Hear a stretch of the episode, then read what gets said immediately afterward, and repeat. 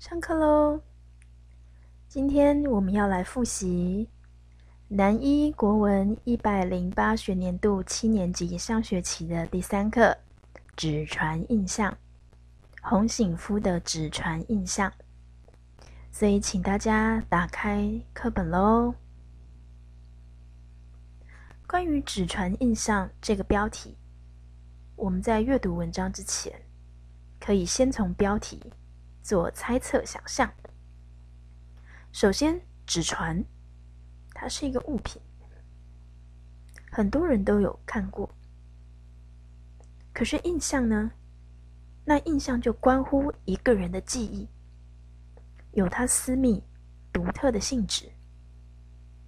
因此，“纸船印象”这个标题，它被放在这次段考借景物抒情的这个单元，非常的合理。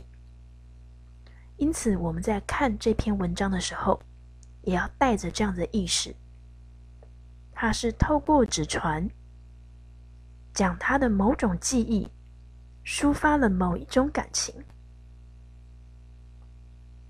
再来，我们还要注意一件事情，它的时间结构。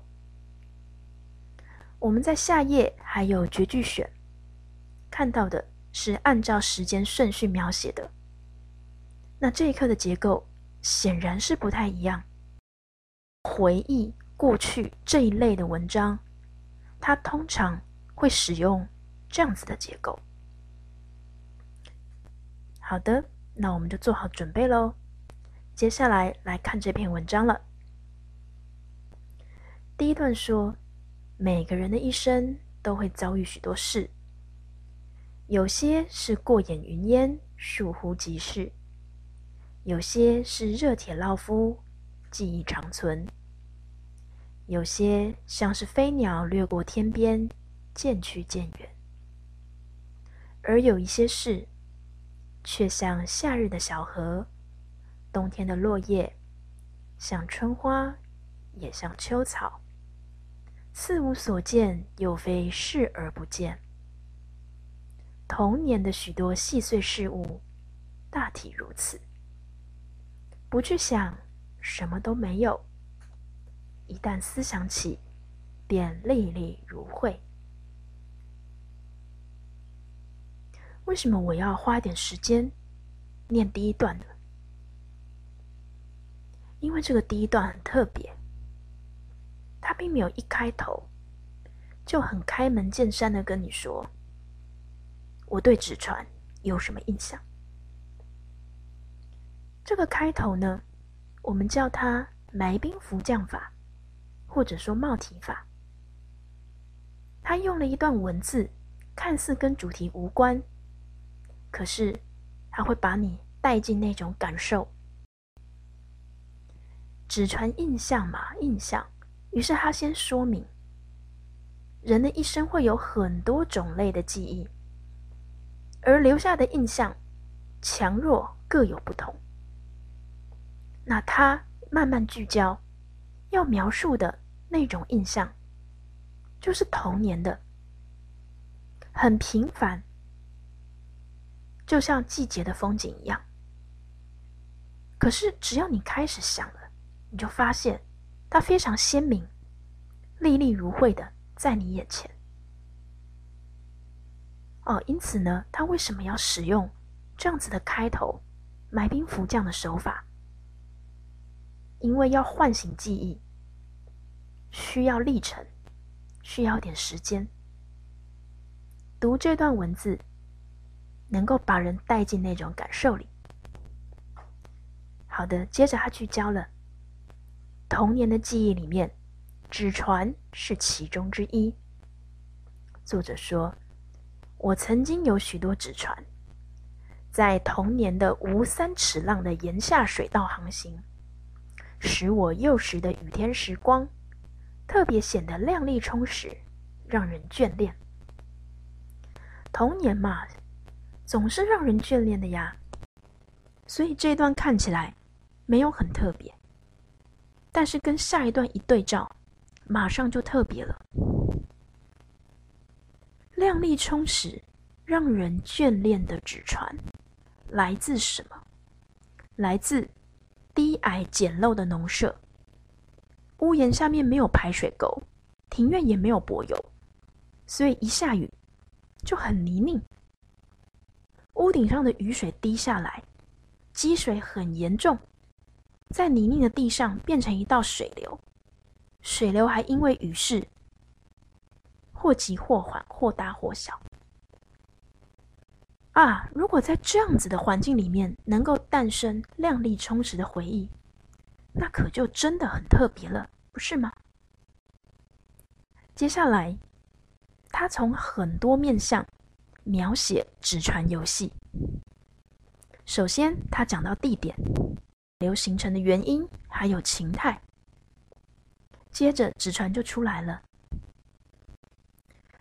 我们在水道上放纸船游戏，花色斑杂者，形态怪异者。气派俨然者，抚今下水即遭沉没者。除了从外形描写，他还去描写纸船是如何移动的。他说：“各色各样的纸船，或列队而出，或千里单骑，或并肩齐步，或互相追逐。”或者，干脆是曹操的战舰，首尾相连，形形色色，蔚为壮观。这个游戏的过程，它虽然没有描写小孩子在旁边做了什么事情，可是我们完全能够从纸船的外形和纸船的移动中感觉得到。那是一份很丰富、很缤纷的记忆，尤其那个纸船，好像有生命一样，会排队，或者像是关公一样千里单骑，或者会并肩的往前走，或者互相追逐，一下你超越我，一下我超越你，或者像曹操的战舰一样首尾相连。这些句子里面透露出来的童年，有纸船，有故事。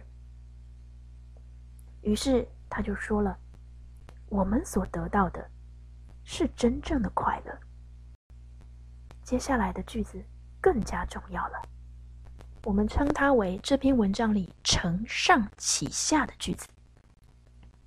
这些纸船都是有感情的。前面描写了纸船游戏，后面他要转而告诉你，能够带来这些真正快乐的纸船背后有怎样的故事、怎样的情感。作者说，他们大都出自母亲的巧思和那双粗糙不堪、结着厚茧的手。母亲的手很粗糙，有厚茧。因为母亲就是一位平凡的务农的妇人，母亲折传给孩子，让孩子在雨天里也有笑声。这种美丽的感情，要到年事稍长后才能体会出来。因为那个雨一下可能是十天半月，务农的人家下大雨没有办法像。都市一样，大家躲在家里，觉得很安全，会去担心农作物会不会坏掉，收成怎么办，家里的经济怎么办？因此，这位母亲心里应该是很忧愁的。可是这些忧愁，她并没有对着孩子显露，她关心的。是孩子在雨天里能不能够快乐，所以她心平气和的为孩子折纸船，让孩子在雨天里也有笑声。记得的不是痛苦，而是纸船的颜色、纸船的外形、纸船的移动，打从心底觉得我们得到了真正的快乐。所以作者才会称呼这是一种美丽的感情。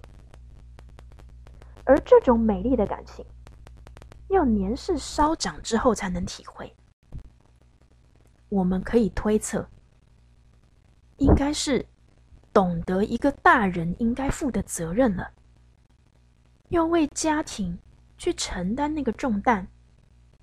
哎呀，他突然明白了，我们小时候母亲有多不容易呀。接着最后一段。童年旧事历历在目。诶，这个句子呼应了第一段。不去想，什么都没有；一旦思想起，便历历如绘。前面跟你说童年的回忆症，这里要从过往记忆拉回现实了，就说童年就是历历在目，而今早已年过而立。过了而立之年，过了三十岁了，自然不再是闲着脸要求母亲折纸船的年纪了。闲着脸的那个“闲”，是垂涎三尺的“涎”，口水的意思。用闲着脸，哎呀，感觉我们都可以看到那个小孩子脸上巴望着的表情了。而今已经过三十了，已经不再是小时候那个年纪了。只盼望自己能以母亲的心情，为子女折出一艘艘未必漂亮，但却坚强的、经得住风雨的船。如此，便不至愧对纸船了。这是一种很踏实的感情，很期待。他希望他自己能够跟母亲一样。能够以母亲那种，就算生活中再烦，还能够为孩子去着想，让孩子快乐成长的那种心情，也去培养孩子，很坚强，又经得住风雨，就像那些纸船一样，纸船未必很漂亮，但是在记忆之中是那么的美好。最后他说：“如此，便不至。”愧对纸船了，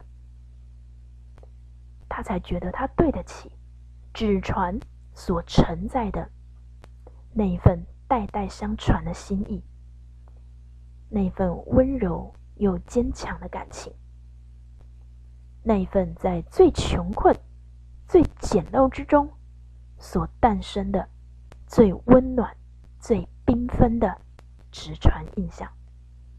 那是属于母亲传承给他的最伟大的创造力。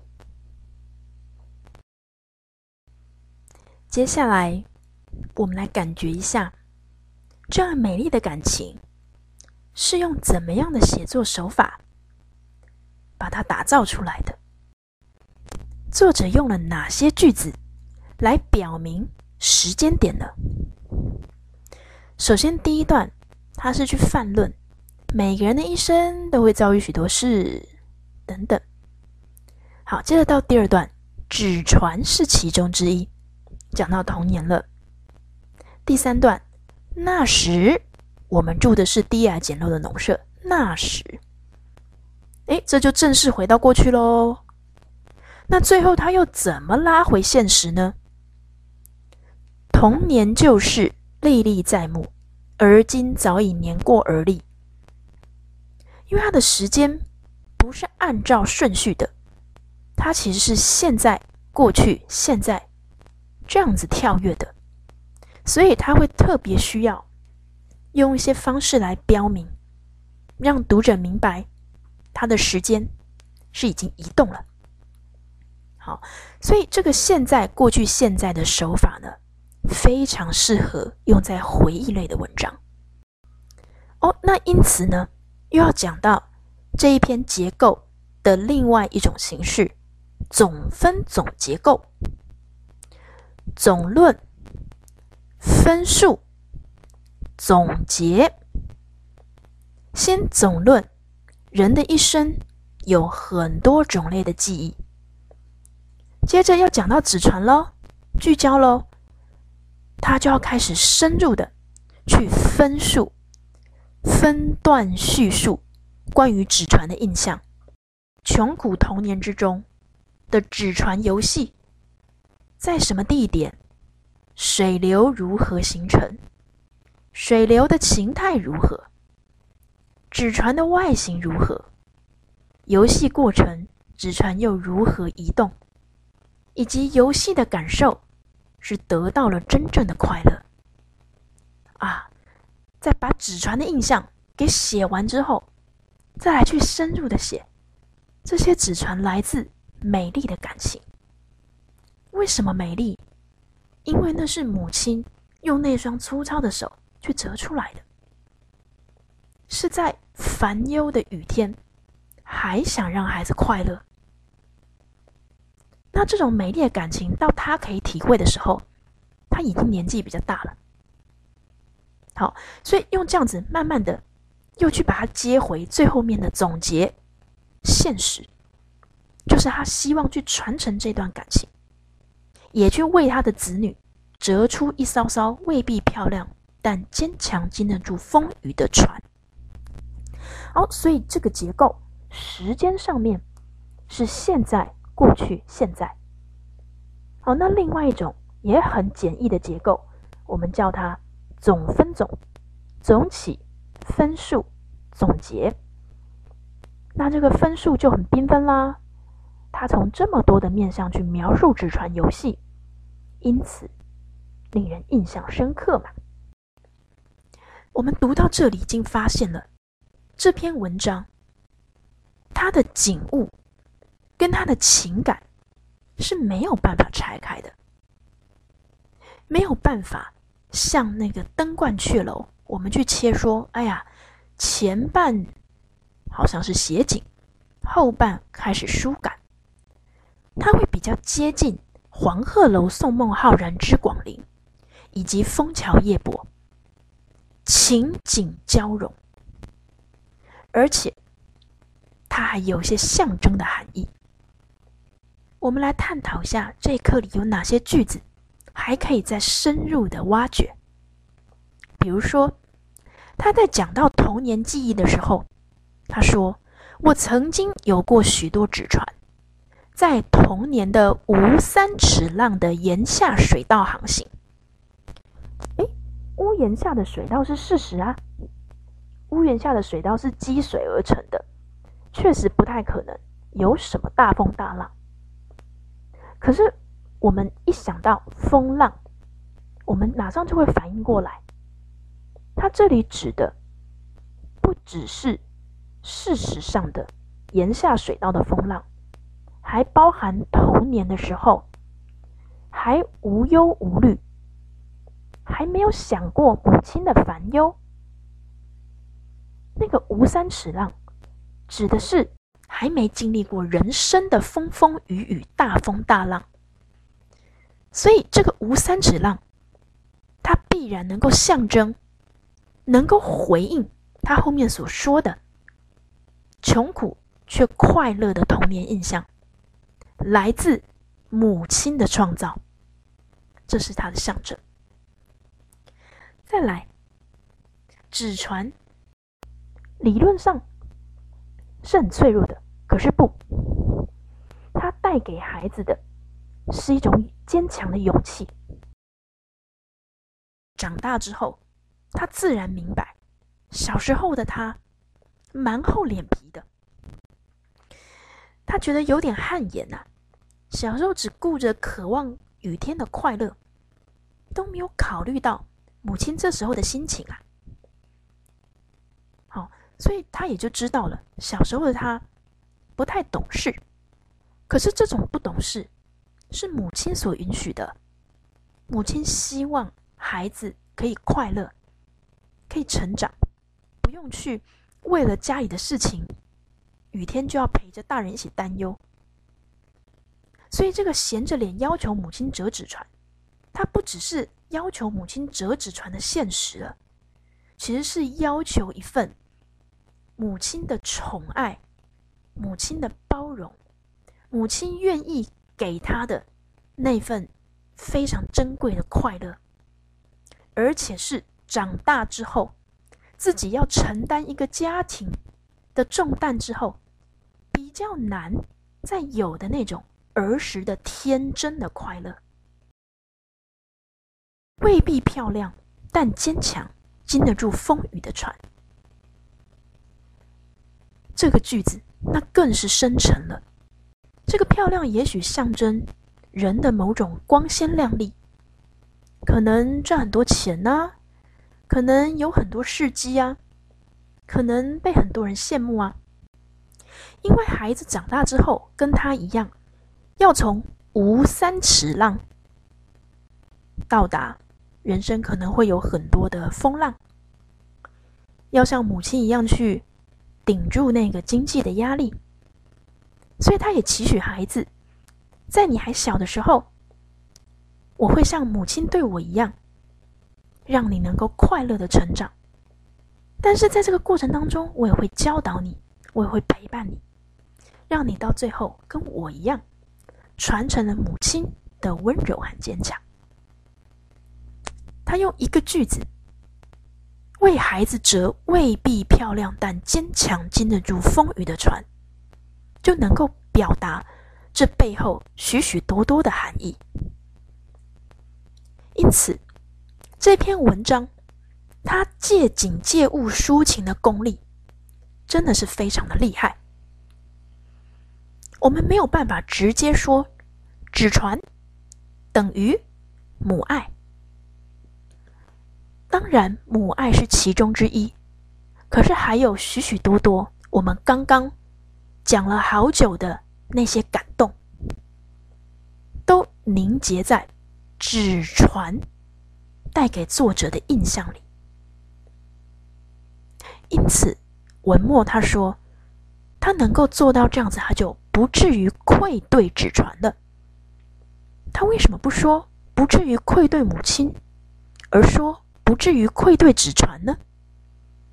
啊，因为纸船在这篇文章读完之后，能够比母亲、母爱这样子的词汇承载更丰富的意象，而且不至愧对母亲，难免有点严肃。可是不至愧对纸船，还有些活泼。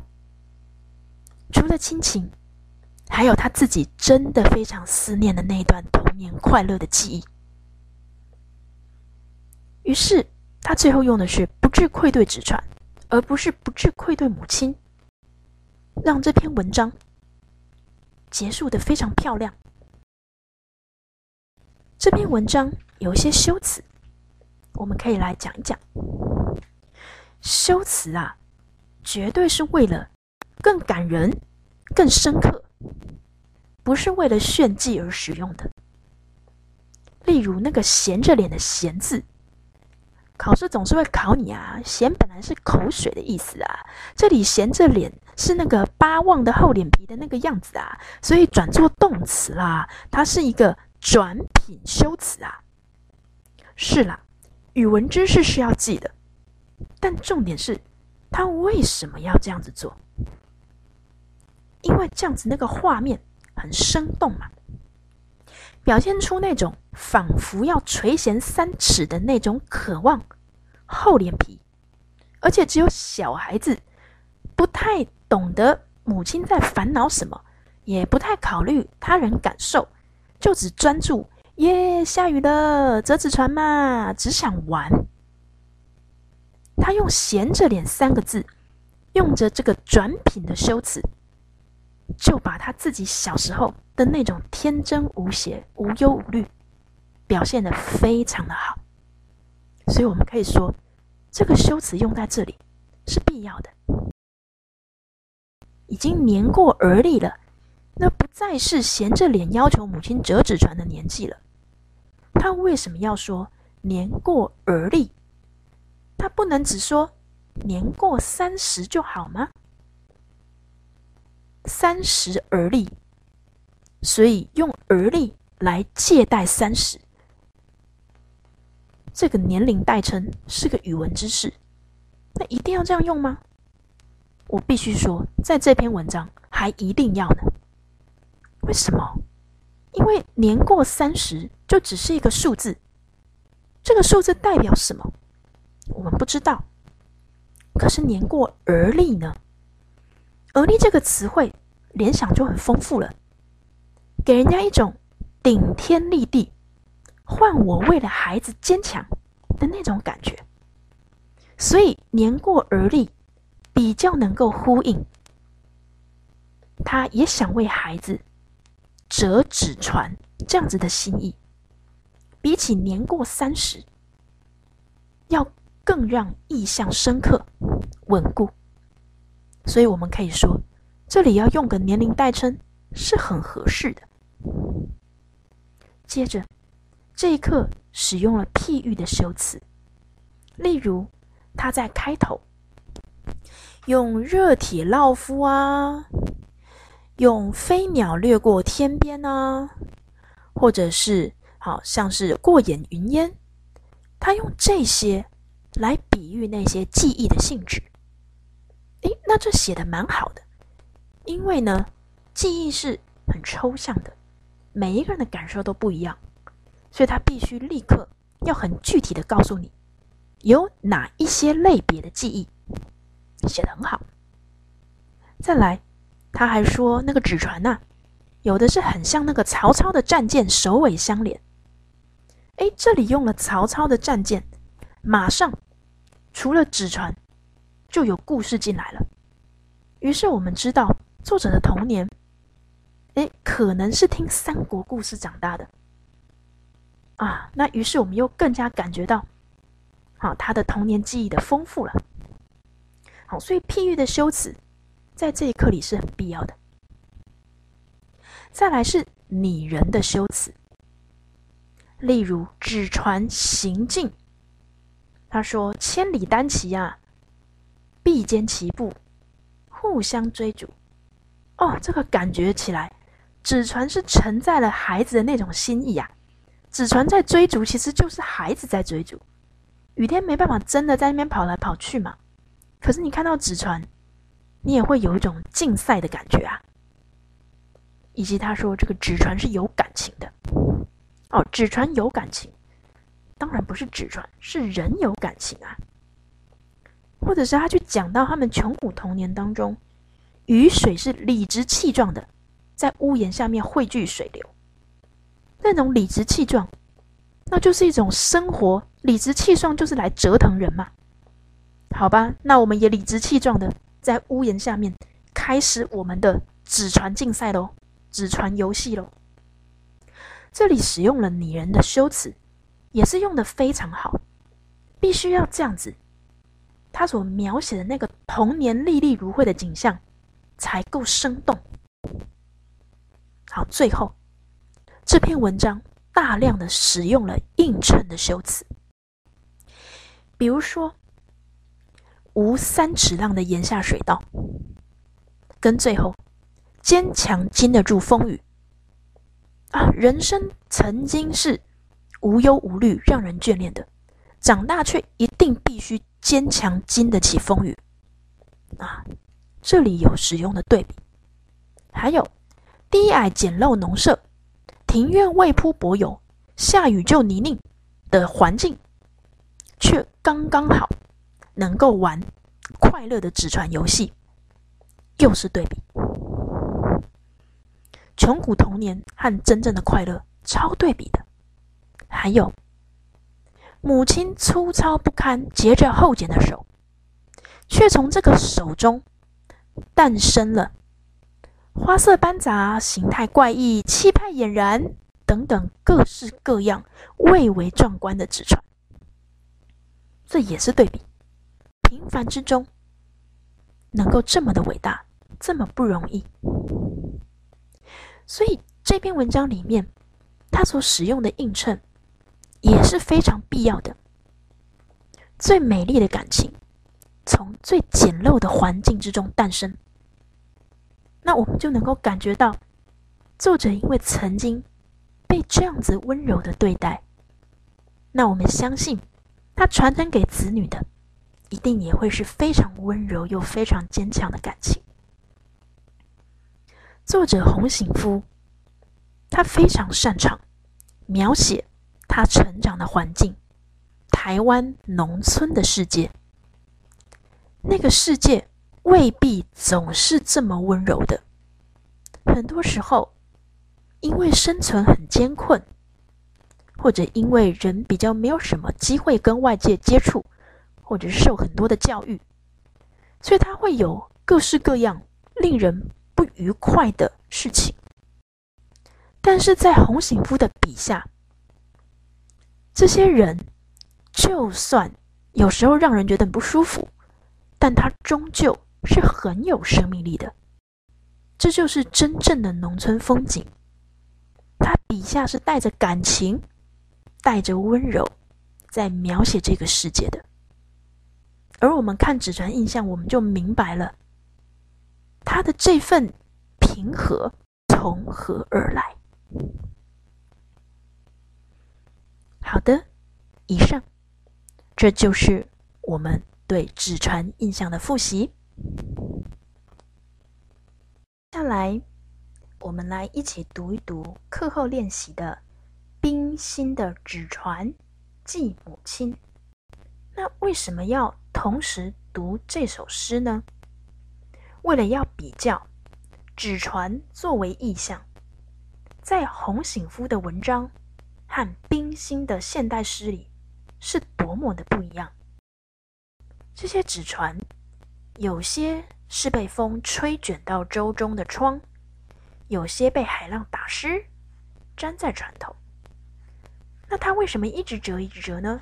因为他希望有一只能够流到他要到的地方去。他希望有一只能够流到他的母亲那里去。哦，所以同样是对母亲的感情。这个纸船的意象是大不相同啊！洪醒夫的是母亲折的纸船，而这份感情他要传承给子女。冰心的纸船是自己折的，想要送给母亲，却怎么样？却送不到啊！他说：“母亲，倘若你梦中看见了，不要惊讶，他无端入梦。”这是你挚爱的女儿含着泪叠的，万水千山，求他载着他的爱和悲哀归去。